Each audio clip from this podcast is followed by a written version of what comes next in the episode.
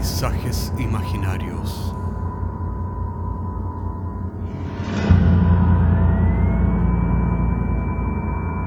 Una producción Cortés Rojas.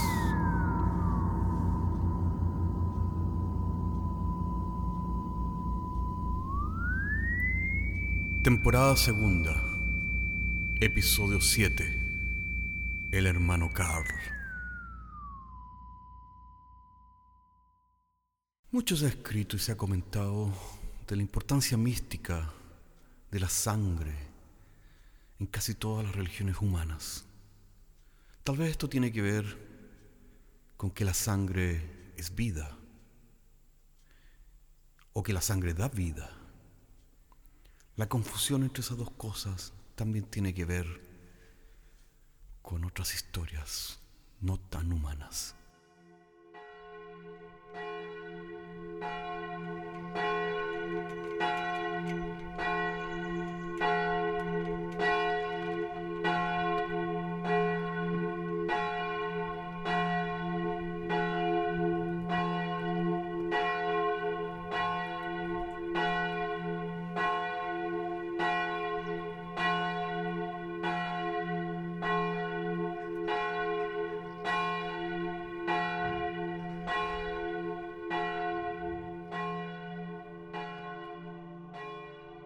En los primeros años del protestantismo en Alemania, hubo muchos fervorosos predicadores que, siguiendo el ejemplo de Martín Lutero, el ex monje agustino, habían renegado también de sus votos monásticos y de su fe católica. Muchos de ellos predicaban en las plazas y los mercados de la ciudad de Wittenberg, con tal elocuencia que no fueron pocos los que se convirtieron a la nueva fe protestante. Fue así que entre los nuevos conversos se encontraba un hombre extraño, procediente de la región de Bohemia, conocido con el nombre de Karl. Se decía de este hombre que era un vampiro irrestricto. Por ese entonces los vampiros se encontraban principalmente en Bohemia, Eslovenia, Austria y Rumanía. Una vez confirmada la condición de vampiro del hermano Karl, la congregación protestante luterana llamó a una reunión extraordinaria a puertas cerradas para discutir si era teológicamente correcto admitir a un vampiro dentro de la nueva fe. Dado que la salvación estaba dirigida a la humanidad, los hermanos tenían serias dificultades en definir si el vampiro Carl era humano o no. Después de intensos debates teológicos, el hermano Hans subió al púlpito de la iglesia para apelar a la cordura y la humildad de la congregación con las siguientes palabras. Hermanos, tenemos que proceder con humildad y rendirnos ante los insondables misterios del Señor. Debemos pues reconocer que está más allá de nuestras capacidades el poder discernir y determinar la existencia o la no existencia del alma en el hermano Carl. De manera que es nuestro deber cristiano prestarle toda nuestra ayuda para que el Espíritu Santo y solo Él obre y haga la transformación en su interior.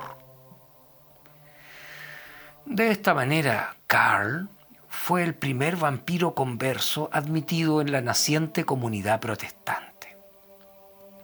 Al principio, el hermano Carl fue un ejemplo de comportamiento cristiano ya que colaboraba con humildad y prolijidad en todas las pequeñas y grandes labores que demandaba la iglesia.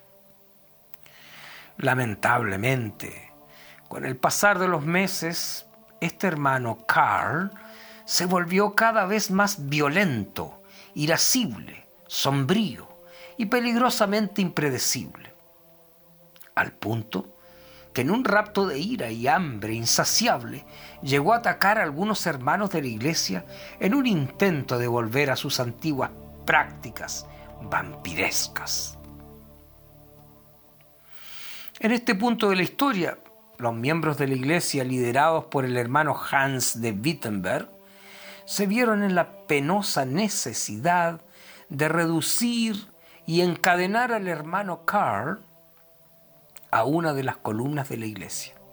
Al tiempo que algunos hermanos le enseñaban sus crucifijos y le gritaban Vade retum, Satanás, ante lo cual el hermano Karl mostraba sus amenazantes colmillos, al tiempo que agitaba su larga lengua, lo cual provocaba un verdadero delirio de terror entre los hermanos de Wittenberg. Como el rito del exorcismo con sus oraciones y agua bendita no surtiera efecto alguno en el demacrado y atormentado hermano Carl, los miembros de la congregación entendieron que el vampiro estaba al borde de la estarvación, por lo cual era su deber cristiano alimentarlo. Fue así como los hermanos organizados se dieron a la ingrata tarea de salir sigilosamente por las noches a las calles de la ciudad de Wittenberg para capturar a algunos perros y gatos sin dueño y entregárselos al hermano Karl, ya que no podían permitir que dicho hermano volviera a incurrir en sus antiguas prácticas diabólicas de sacrificios humanos. Fue un espectáculo dantesco e infernal ver cómo el hermano Carl mataba a estos desdichados animales, despedazando sus cuellos con sus afilados dientes, denigrando el santo inmaculado lugar con un oprobioso charco de sangre. Para aumentar más aún los males, al correr de los meses, los hermanos comenzaron a cansarse de este incómodo e indecoroso huésped encadenado a uno de los pilares de la iglesia. Además, resentían la idea de tener que alimentarlo periódicamente con criaturas inocentes, además de tener que limpiar de sangre y otras impurezas aquel nefando lugar. Por otra parte, el hermano Carl continuaba tan hambriento e incontrolable como el primer día de su recaída. De manera que el holocausto de animales era inútil, ya que no parecía aplacar su sed de sangre.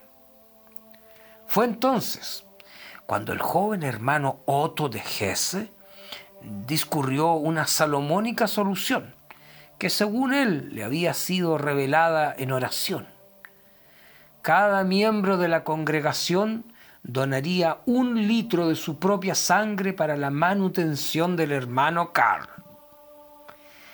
El efecto de la sangre humana sobre el nuevo converso fue instantáneo. Carl de Bohemia recuperó su semblante y hablaba lúcida y coherentemente, como un hombre restablecido, por lo cual fue liberado de sus cadenas para reintegrarse con nuevos bríos a las labores propias de la iglesia. Al principio todo marchaba sobre ruedas. El hermano Carl volvió a ser un cristiano ejemplar, dándose por entero y sin reservas a las labores de aseo de la iglesia y de predicación del nuevo culto en las plazas de la ciudad. Lamentablemente el resto de los miembros de la iglesia se encontraba visiblemente debilitado debido a sus permanentes donaciones de sangre para la manutención del hermano Carl. Con el correr de los meses la situación se volvió francamente inaceptable. Esto determinó una nueva reunión con el carácter de urgente entre Carl y los hermanos mayores de la congregación. Esta reunión se realizó a puertas cerradas, en el más estricto secreto, ya que en ese consejo se hablarían cosas que, por su complejidad pastoral y aparente contradicción doctrinaria, podrían ser causa de confusión y extravío de los hermanos más jóvenes recién iniciados en la nueva fe. El hermano Hans comenzó por explicar al hermano Carl la ostensiblemente crítica situación en que se encontraba la congregación al tener que alimentarlo ante lo cual Carl se mostró inesperadamente razonable y comprensivo. Hermano Carl, después de meditar largamente sobre esta extraña situación en la cual nos encontramos, hemos llegado a la conclusión de que tales situaciones excepcionales requieren soluciones igualmente excepcionales, dijo el hermano Hans, quien parecía medir cada una de sus palabras con gran prudencia y aplomo.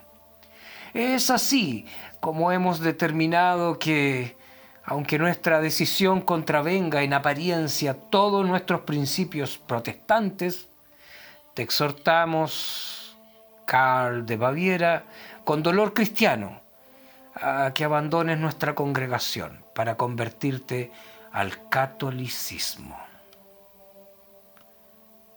El hermano Karl estaba profundamente choqueado no podía dar crédito a lo que estaba escuchando, más si consideramos que había sido llamado a la conversión por los mismos hermanos que ahora lo exhortaban a abandonar su congregación. Sin embargo, el hermano Hans continuó con su impecable y bien articulado razonamiento.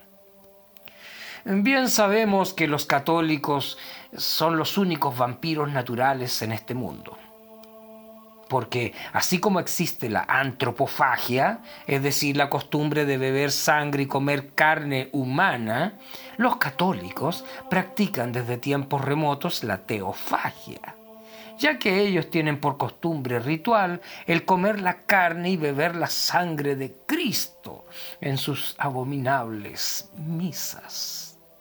Es por esta razón, queridísimo hermano Carl, que te exhortamos a abandonar nuestra congregación para integrarte a la liturgia católica. ¿Acaso esa magia pagana pueda redimir tu atormentado espíritu de tu sed con tu más?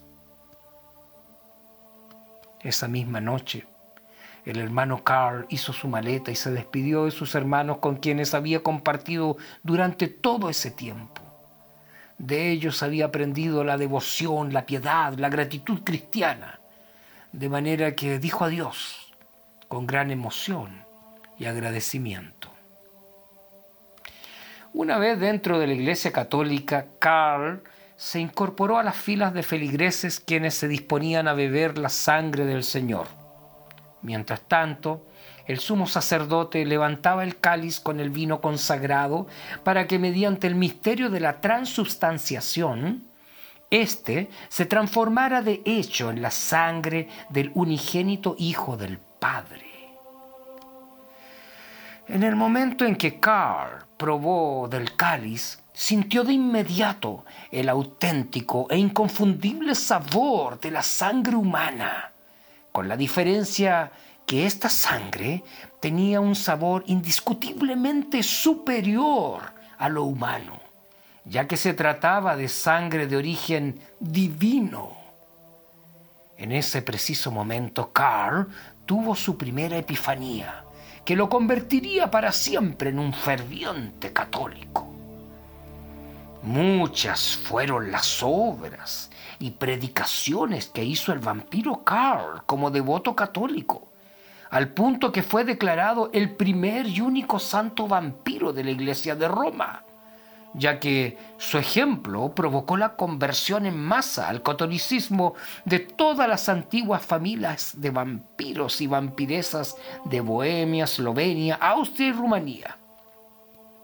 Lamentablemente, años más tarde y por razones obvias de explicar que pertenecen más bien al ámbito político que estrictamente religioso, San Carl fue borrado del santoral católico. Aunque todavía persisten impertinentes rumores de que dicho santo es aún adorado en secreto en algunas congregaciones de vampiros conversos, especialmente en la región de Valaquia, región en la cual se dice que existe un sacerdote de dudosa procedencia, el cual administra dosis inmoderadas de la bebida divina a sus devotos feligreses.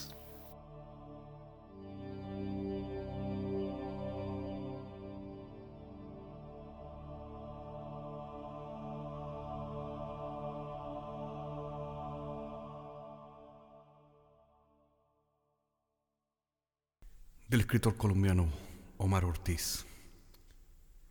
Poema. Dice el brujo que el murciélago se cuelga de las uñas para estar más cerca de Dios. Hasta la próxima semana.